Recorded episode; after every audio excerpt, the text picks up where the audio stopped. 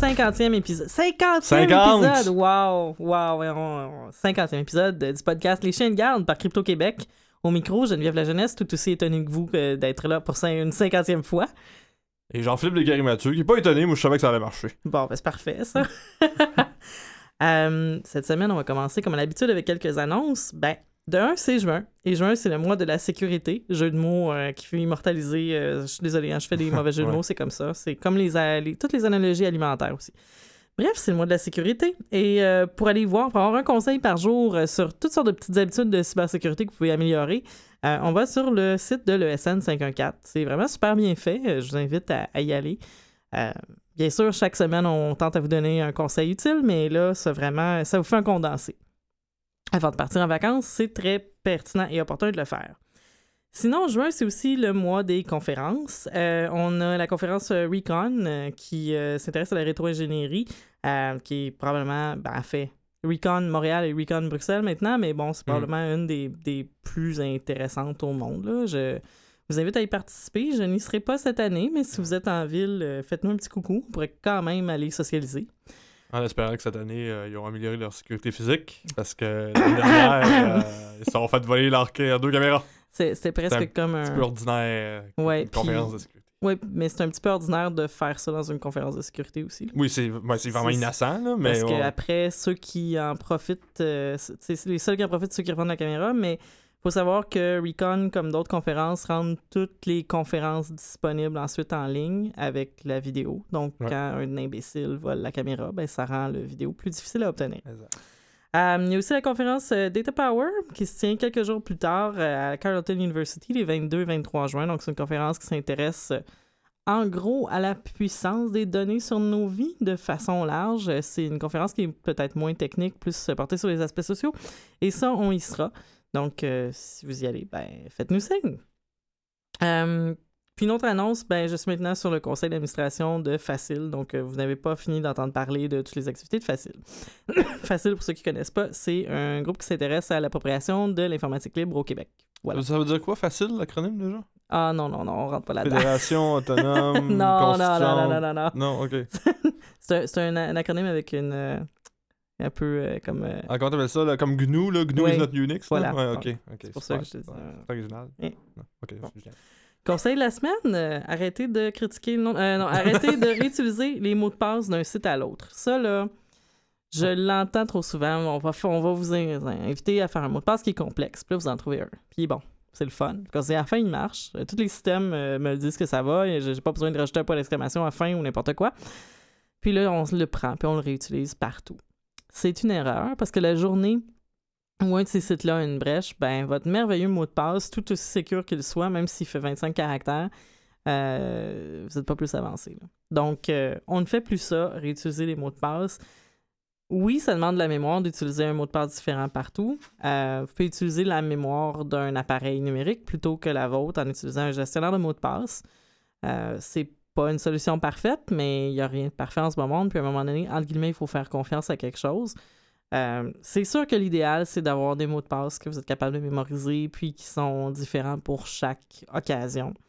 Mais dans un contexte où c'est pas toujours facile, ben, gestionnaire de mot de passe. euh, uti- utilisez la technologie à votre, euh, avantage. hein. Il y a KeyPass, il y a LastPass, il y a OnePass. Il y a plusieurs services et logiciels de gestionnaire qui, qui font de la gestion de mots de passe.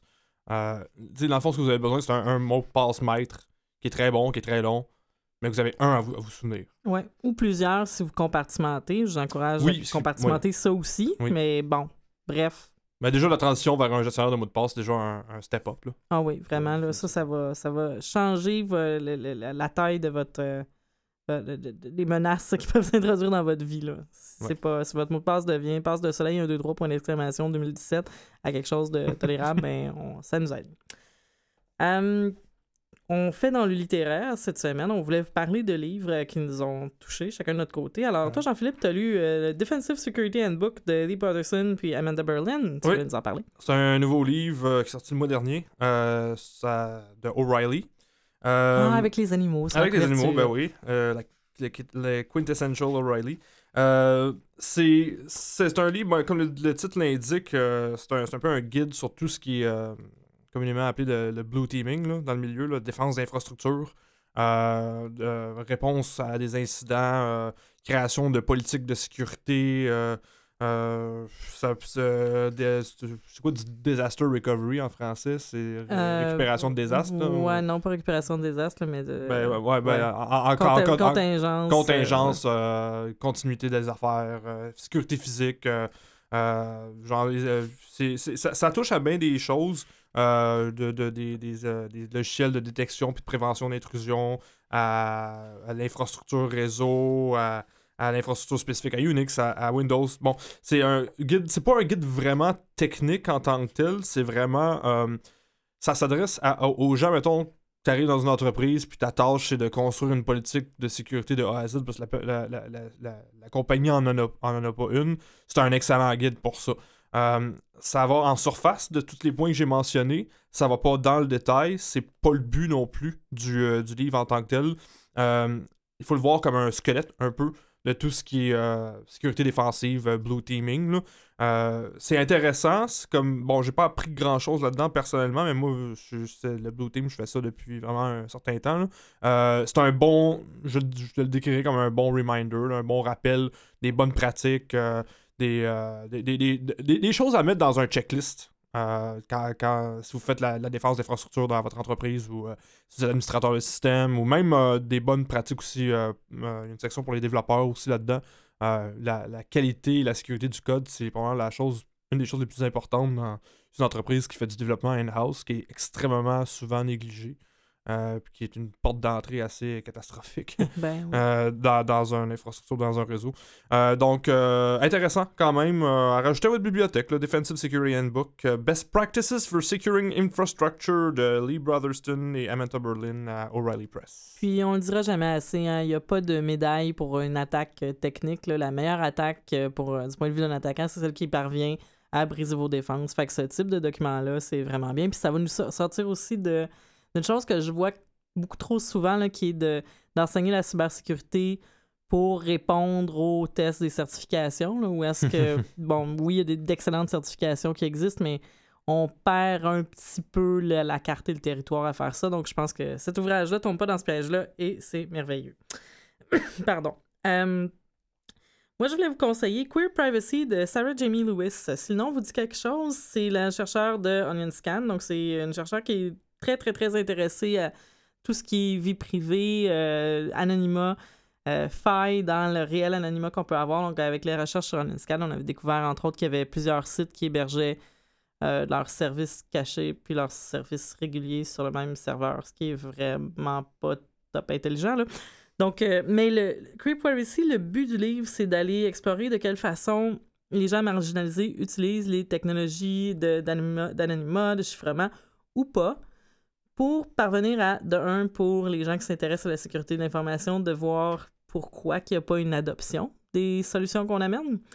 Euh, puis aussi, ben, je pense pour tout un chacun, euh, c'est un livre qui est construit autour de récits euh, qui nous montrent qu'est-ce que. Tu sais, vous me dites, on en- j'entends tout le temps, moi j'ai rien à cacher. Bon, mais là, c'est des récits où est-ce qu'il y a des gens qui ont définitivement des choses à cacher.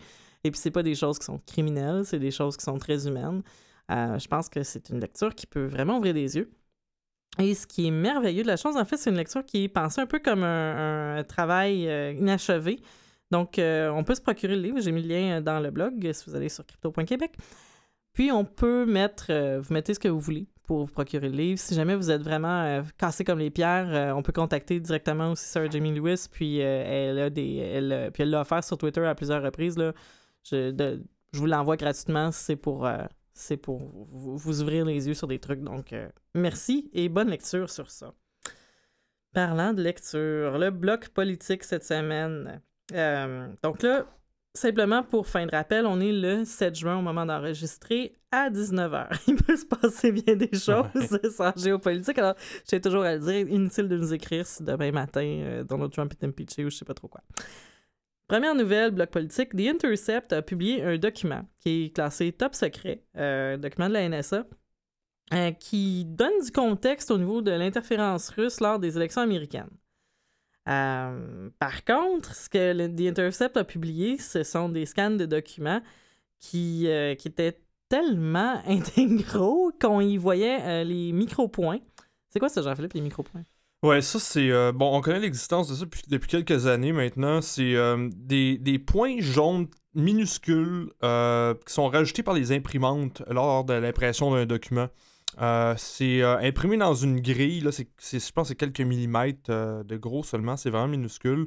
Selon la disposition des points, ça donne de l'information sur. ben, on peut traduire ça en, en lettres et en chiffres, qui donne de l'information sur euh, qu'est-ce qui a été imprimé, à quelle heure, sur quelle imprimante, c'était quoi le numéro de série de l'imprimante, euh, ce genre de trucs-là. Fait que euh, ce qui est arrivé dans ce cas-ci, évidemment, c'est que on, les Intercept qui ont eu, il y- avait un contact à l'intérieur de la NSA qui a donné ce document-là, qui révèle pas grand-chose en soi, là, le document en question. Non, en gros, on apprend qu'il y avait une enquête au niveau de la NSA, puis qu'ils ont trouvé des choses. Mais c'est ça, Ouais, ça. Ben- bien. ben, ils disent qu'il y a eu une opération de cyberespionnage de la part d'un- de la Russie, quelque, quelque part en Russie, contre against a named US company.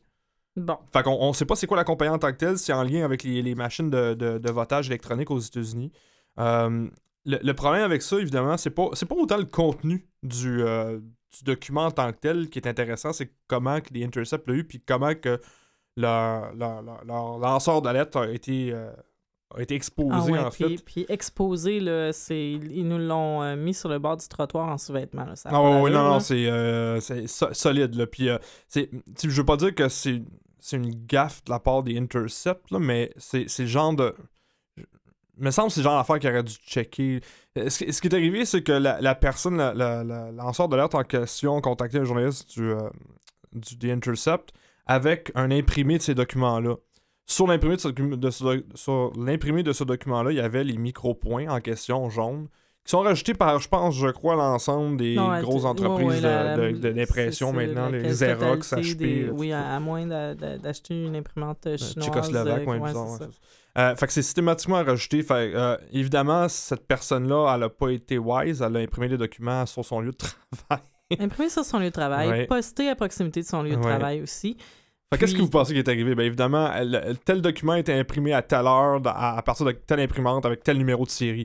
Euh, euh, à- avec les accès que telle telle personne avait dans ce bureau-là, à ce moment-là, il n'y avait pas 56 000 personnes euh, qui avaient. Fait que, Puis- mettons puis que ça a été l'effet en entonnoir pour, détour- pour découvrir c'était qui assez rapidement. Puis au niveau de The Intercept, on- ils ont pris la peine de nous mentionner de quelle manière les documents avaient été obtenus avec assez de données que même si, si l'enquêteur euh, au niveau des services de renseignement avait pas trouvé l'info, il les aurait eu en lisant The Intercept. là. Donc Ouais. euh, c'est... euh, entre guillemets, c'est pas fort. Moi, je, je t'ai entendu utiliser les termes lanceur d'alerte. Je suis pas certaine Ouais, qu'on est au niveau du En, en effet, j'utilise ça très libéralement là, parce que. Euh, Du côté de Julian Assange, et de- du côté d'Edward Snowden, on l'a décrit comme étant un lanceur d'alerte. Ouais. De, de ce que j'en sais, par contre, on est devant des dossiers qui sont présentement à l'enquête.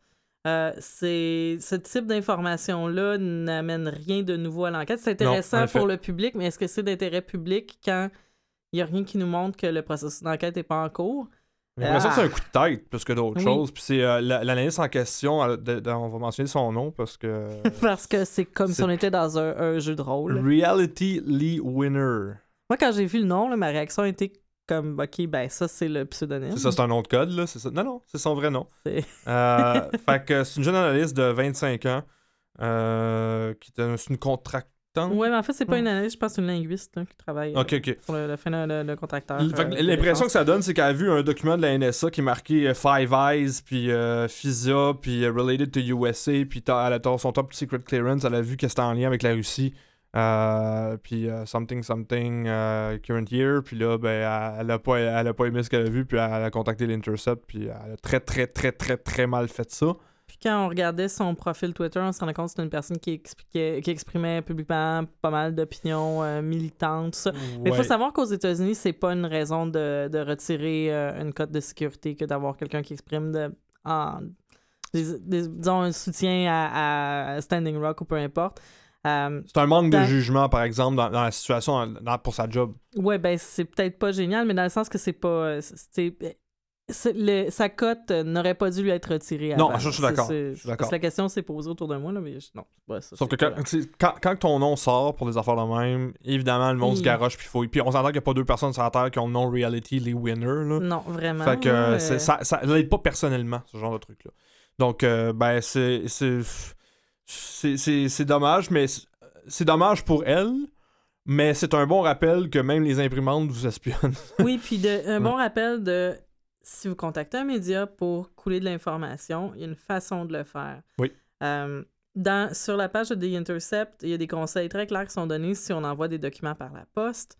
C'est clairement indiqué de ne pas envoyer des documents à partir d'un- d'une boîte aux lettres ou d'un bureau de poste à proximité de son lieu de résidence ou de travail.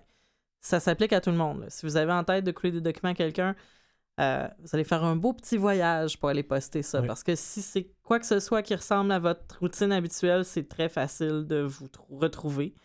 Euh, y a le, si vous contactez un journaliste par messagerie, euh, pas utiliser votre adresse euh, de courriel ordinaire personnelle, utilisez son Gmail personnel pour contacter le journaliste initialement. Euh, allô, mauvaise idée. Ouais, ben oui. C'est dans une situation comme ça, réfléchissez à ce que vous voulez protéger. Vous voulez protéger votre identité. Dans le cas du Intercept, c'était tellement mal fait qu'il y a un des journalistes qui affirmait qu'il croyait que les documents étaient des faux de par le contact tout croche qu'il y avait eu. Donc, euh, vous, vous n'aidez pas votre cause. là. Si vous faites ça, en plus, en plus de vous mettre en danger, vous n'aidez pas votre cause. Mais parfois, il y a des causes où on se demande si c'est possible de- de- de- d'apporter de, l'aide. Puis je sais, j'ai des gens qui, qui m'ont fait, qui m'ont tendu la main récemment, qui ont dit là, il faut, faut avoir des bonnes nouvelles. C'est important, il faut célébrer les bonnes nouvelles. Ben, j'ai une mauvaise nouvelle pour vous. Le prochain point n'est pas une bonne nouvelle. Euh, sous fond de terrorisme et d'élection cette semaine, Theresa May lance un appel à un plus grand contrôle d'Internet. Euh, Ouais, C'est euh, quoi le rapport? ben, le rapport, c'est les élections. Euh, Oui, parce que c'est certainement pas l'utilisation d'Internet par rapport aux attentats du pont de Londres. Au moment où elle a fait cet appel-là, on n'avait aucune information à savoir s'ils ils avaient même communiqué par Internet. On En- présume, encore une fois, bon, puis c'est pas la première fois que ça arrive en provenance de la Grande-Bretagne, on a déjà parlé. Dans les autres attaques qu'il y a eu, il y a eu d'autres appels similaires à ça, euh, de, de- de contrôler les, applications comme Signal, de contrôler l'utilisation du chiffrage, de contrôler accès à...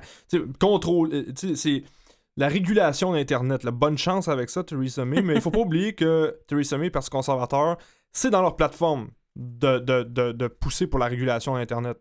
Fait qu'on peut pas vraiment... Tu peux pas en, en vouloir un chien d'aboyer, là. Ouais. Je dirais, là, c'est, c'est, c'est rien de nouveau. C'est, est-ce que c'est intelligent? Ben, ça, on pourra en discuter certainement.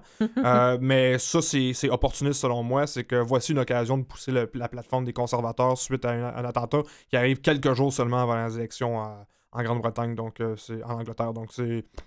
C'est. c'est euh, je, sais pas comment dire ça, là. euh, Tories gonna Tories, là. Je veux dire, il n'y a, y y a rien de nouveau sous le soleil.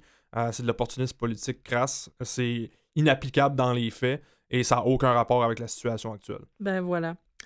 Euh, puis je pense qu'il faut rester super vigilant à ça parce qu'il y a une constante association des. Tu sais, si on. faut penser que quand il y a de la dissémination d'informations sur ces sujets-là, faut penser un peu comme un engin de recherche. Dans le sens que là, on a le mot-clé terrorisme et là, on va nous sortir le mot-clé sécurité et on va nous sortir le mot-clé réguler Internet.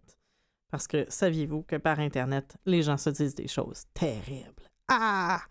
Mais par Internet, les gens se disent aussi des choses qui permettent de construire la paix. Donc, euh, à un moment donné, euh, c'est pas recevable. Puis, pour ce qui est de la sécurité, ben, on en reparlera, hein, parce que euh, on sait que quand on fragilise les institutions par rapport à la sécurité de l'information, personne n'est gagnant.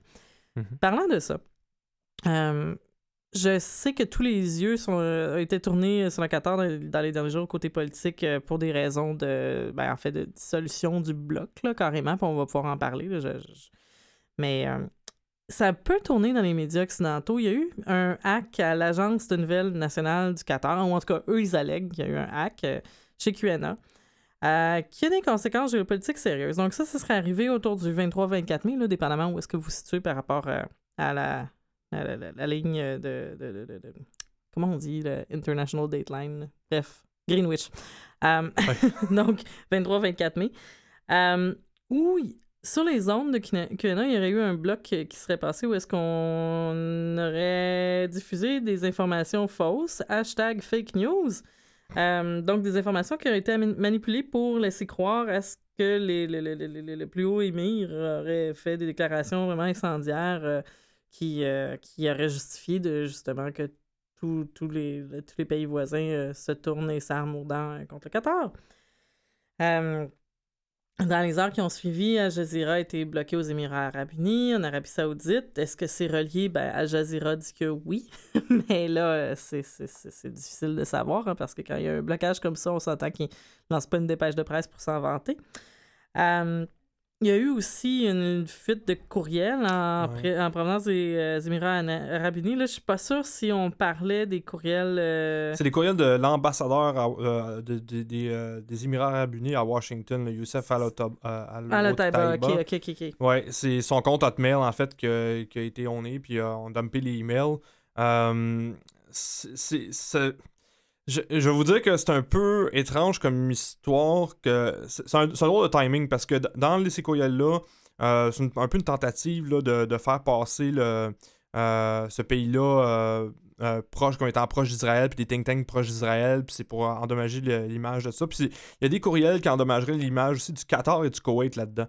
bon, évidemment, un, la fuite, j'ai pas vu. Deux, c'est probablement en arabe, donc c'est extrêmement difficile de... non, non, non, non, c'est extrêmement difficile de, contre-vérifier ça.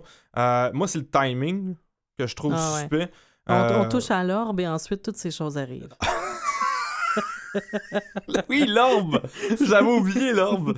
depuis, depuis que tu touches à cet orbe-là, ça va vraiment mal. Oui, hein? Je, je, pense qu'il ne faut pas toucher à l'orbe. Souvenez-vous souvenez quand Donald Trump a commencé sa tournée euh, du Moyen-Orient euh, en, Arabie Saoudite est allé toucher une orbe. Euh, oui, dans un centre de cyberdéfense contre le terrorisme par Internet. la fameuse photo qui a circulé sur Internet avec euh, lui, Al-Sisi, puis le, le, décapiteur en chef de l'Arabie Saoudite, là, je sais pas trop quoi, son, le sultan, chose. Dans, dans un, un, centre de cyber-recherche qui est tout droit sorti d'un film de James ah Bond. Ah oui, c'est hallucinant. il manque juste le méchant avec le, avec le chat semblant avec un collier en diamant. C'est fou, là. ouais. C'est très drôle, sur vous remarquez l'image, euh, Donald Trump, il ferme les yeux quand il touche l'orbe. Je suis sûr qu'il a fait un vœu, là, Oui! en tout cas, en tout cas je, ouais, on se demande si c'est pas ce vœu-là qu'il a fait, là, parce que... Ben, en tout cas, ça marche, parce que là, ça, cette fuite-là sort qui va endommager l'image du Qatar pendant qu'il y a six pays qui ont coupé les relations internationales avec le Qatar. Euh, le conseil de coop... Euh, le conseil de co coopération du Golfe, c'est ça? Euh, est en désorganisation totale. Euh, bref, c'est bizarre. C'est vraiment à suivre cette histoire-là. Puis c'est pas clair ce qui se passe.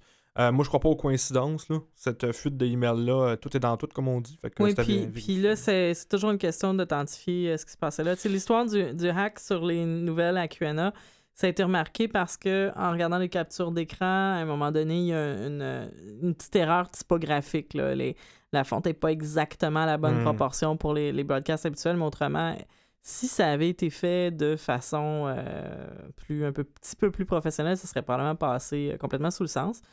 Euh, il y a leur compte Twitter aussi qui a été hacké au même moment. Fait qu'il y avait quand même une certaine coordination. Là. Ça, moi, ça. Je lisais le déroulé, puis j'avais un genre de relan de TV5 Monde. Mm-hmm. Ça, ben, bon, ça, ça, entre guillemets, a déjà été attribué c'est pas parce que j'essaie pas d'inférer l'attribution d'un par l'autre, mais c'est seulement pour dire une fois qu'on a ce type d'attaque-là qui est faite à un endroit, euh, on peut penser que d'autres services de renseignement peuvent s'inspirer très facilement de ce qui a été fait. De, en tout cas, d'avoir justement une espèce de liste de contrôle de qu'est-ce qui est intéressant de faire dans ce temps-là. Euh, donc, prendre le contrôle des médias sociaux, euh, appuyer une nouvelle par une publication sur les médias sociaux, semer la panique peut-être en fermant l'antenne ou encore mieux, juste utiliser l'antenne pour passer un contenu euh, qui, nous, euh, qui nous convient. Donc là, je pense mhm. qu'on tombe dans.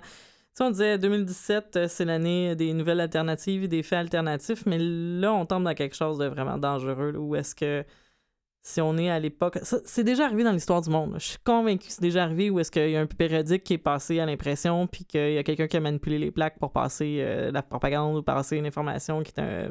C'est certain que c'est déjà arrivé. Mais avec la puissance des moyens de diffusion qu'on a maintenant, imaginez si, je sais pas, là, un grand média national ici se, fait hacker et que plutôt que d'écrire euh, Camion Gris, on se rappelle que c'était pas un hack, Camion Gris, c'est juste pour, pour l'exemple, euh, qu'on passe une information qui est très près de la réalité, qui est très très près de la réalité, qui est juste un petit peu étriquée, juste assez pour semer le doute dans la tête des gens. Après, on aura beau rectifier, là. Ah, le, mal est fait. Le mal est fait, le doute a été semé. Surtout quand tu sais que le trois quarts des gens lisent juste les entêtes des nouvelles. Voilà. C'est pas les nouvelles, les nouvelles en tant que telles. Donc, tout, se passe dans l'entête. Oui. Donc, à garder en tête, ha ha ha, mauvais jeu de mots. Je suis désolé, mais après, écoute, après euh, cyber euh, sécurité, j'ai le droit de faire un, jeu de mots comme ça. Euh, sinon, dans le bloc politique, en fait, c'est une transition entre le bloc politique et le bloc sécurité, parce que je ne sais pas où le mettre. Euh, on vous parlait de Shadow Brokers il y a quelques semaines. On vous disait qu'il y a eu même eu un genre de mise en commun de plusieurs euh, grosses têtes en cybersécurité qui essayaient de se dire oh, ben nous, on va faire du crowdfunding puis on va l'acheter, l'abonnement Shadow Brokers. Hmm. Euh, ça s'est complètement étiolé et frité, cette alliance-là. Euh, pour des raisons qui, qui, si vous êtes intéressé à les lire, en fait, je peux vous les mettre en lien sur, sur le blog. Je me prends une note, c'est ce que vous entendez, pour vous en parler sur le blog. Cela dit, ce qu'ils nous avait annoncé, c'est que début juin, il y aurait le premier dump de données. Et là, j'espère fortement que ce podcast sortira avant le dump, mais c'est probablement une question d'heure. Parce qu'il avait dit début juin, puis là, on commence à être plus près de mi-juin que début juin. donc, euh, c'est pas un appel à, à pour qu'ils nous lancent des données, mais on s'en va vers quelque chose. Puis en attendant, en attendant Shadowbrokers, dans l'ère pré-Shadowbrokers, faites donc vos mises à jour. Parce que des WannaCry, là, il y en aura d'autres. Euh, on disait, il avait annoncé que ça pourrait être des données sur euh, des systèmes de contrôle de missiles ou sur plein d'autres affaires vraiment préoccupantes. Euh, sur les, en téléphonie mobile aussi, faites vos mises à jour. Là, si vous les avez pas faites là, là, vous les faites maintenant. Vous faites pause le podcast, faites les mises à jour, vous revenez. On va rester là. Bref. Ce qui nous amène au bloc sécurité. tu voulais nous parler, Jean-Philippe, de Whitescope, qui a découvert plus de 8000 vulnérabilités dans différents stimulateurs cardiaques en vente sur le marché. Oui, euh, on parle de faire de mise à jour, ben, c'est approprié justement. Euh, Whitescope, c'est une euh, compagnie de recherche en sécurité. Ils ont, regardé 7, produits en vente, 7 stimulateurs cardiaques de 4 compagnies différentes. bon, évidemment, ces, stimulateurs cardiaques, c'est des bidules électroniques maintenant. Il y a de la programmation dedans. Il y a des librairies de programmation qui sont utilisées dans les logiciels qui roulent euh, les, pacemakers, les simulateurs cardiaques, euh, qui prend la télémétrie du corps humain, qui l'envoie euh, via Wi-Fi, quand il est connecté au Wi-Fi, au médecin, etc. etc. Donc c'est vraiment un mini ordinateur que les gens ont dans le cœur maintenant, carrément. Ils ont trouvé que parmi ces sept produits-là, il y avait des centaines de librairies qui étaient utilisées. Et dans ces librairies de développement-là, il y en avait 174 euh, librairie qui était, était reconnue pour avoir en tout et partout plus de 8600 vulnérabilités de sécurité là-dedans. Euh, évidemment, c'est un peu catastrophique. Euh, qu'est-ce que ça veut dire, ça? Ben, en gros, ça, ben, on entend vulnérabilité, ça peut être au sens large, ça peut être des vulnérabilités plus critiques que d'autres. Interception de données qui est envoyée par, par, le pacemaker en tant que tel via Wi-Fi au médecin. Euh, ce que les chercheurs de Whitescope ont découvert aussi, c'est qu'il n'y a aucune authentification qui est, euh, faite sur, euh, le, sur le pacemaker en tant que tel. les données transit ne sont pas chiffrées. Il y a des données personnelles du patient qui sont chiffrées dans, le pacemaker, numéro d'assurance sociale, âge, nom, des, des données assez critiques. Bref, c'est une catastrophe de sécurité de A à Z, ce truc-là. Mais ben, puis il y a aussi la notion que si on fait une mise à jour. Euh, ben, c'est pas, pas, une, pas une mince chose faire une mise à jour sur un pacemaker. Il hein? faut s'assurer que, que, la mise à jour est bientôt testée. Parce que tu peux pas, avoir, tu peux introduire des bugs euh, trop sérieux là-dedans, genre, genre qu'il arrête le pacemaker de fonctionner. Non, puis, puis aussi, il y a la notion de, bon, si les mises à jour se font par radiofréquence, puis de ce que j'en comprends, c'est que la plupart des systèmes modernes, c'est ça qu'ils utilisent, mhm. la possibilité d'envoyer par radiofréquence euh, une mise à jour, ben il y a probablement la possibilité d'envoyer aussi du code malicieux ben par radiofréquence à quelqu'un. Puis en politique américaine, exemple présentement, je sais qu'il y, a des gens qui ont pris déjà des, contre-mesures pour ça, qui ont euh, fait euh, faire une version, euh, disons, personnalisée. De, armurée. armurée, ouais, de, de, du micro-logiciel de leur pacemaker. Je pense à Dick Cheney, par exemple. Je pense à Dick Cheney. Je, tiens à dire aux gens des services américains qui nous écoutent qu'on cible pas Dick Cheney. Euh, mais, mais reste qu'on est dans quelque chose de cyberpunk ou hey, possible. oui, Simonac, hein, je sais pas, hein? Calvaire, on est quelqu'un via son pacemaker, là, c'est quand on est dans le deep end. Non, mais ou, simplement faire peser la menace là, sur une rançon. Là, j'ai, le zero day sur ton pacemaker. Ça va coûter 150 000 C'est ça. Puis euh, t'as l'éventail de, un éventail de choix assez impressionnant pour ce qui est de trouver la porte dérobée. Hein, 8600 vulnérabilités dans, dans avoir- 7 produits différents. Il doit en avoir quelques-unes qui fonctionnent. Je- Oui, ben oui, parce que le patchage est difficile, puis de, de toute façon, il n'y a pas d'authentification, pas de chiffrage, euh, info personnelle stockée directement là-dessus, c'est le bordel. Puis il faut penser que ce ne sont pas que des gens riches et célèbres qui ont des stimulateurs cardiaques. Non, il y a des simulateurs cardiaques qui sont aussi peu chers que 300$ US. Là. C'est- Ça va de 300 à 5000 à peu près. Là. Même 5000, c'est le haut de gamme, c'est quand même, quand tu dis Ouais, à vivre, c'est quand on parle de système critique. Oui, là, oui, c'est- mon pas- ça- un ça se paye bien, là. Ouais, Fait que non, non, c'est, euh, on est loin de. C'est pas juste Dick Cheney là, qui a ça, là, c'est, euh, c'est, c'est monsieur, madame, tout le monde. Ce qui est hyper préoccupant, tu sais, on parle de chiffrement, là. ça c'est précisément des applications dans lesquelles tu espérais Ben qu'il y a un oui. certain chiffrement qui se tienne, oui. un partage de clés qui se fait de façon saine. Mais non, Non, c'est ça. ça... Exigez, exigez pour vos pacemakers quelque chose qui se tient. Mais, ah, euh, mais c'est super difficile d'avoir l'information. Aussi, là, comme patient, quand, quand on arrive dans des situations comme ça, posez la question à votre euh, médecin à savoir euh, le système qui va être installé, est-ce qu'il est sécuritaire? Et prenez une photo de la réaction du médecin, envoyez-nous-le à équipe, à commercial Québec, parce que vous allez sortir un truc, pour eux, ça, ça- ça vient de Mars, la question. Non, il n'y a jamais personne qui leur pose cette question-là, malheureusement. Et, et pendant ce temps, la population vieillit, il y a de plus en plus de stimulateurs cardiaques installés.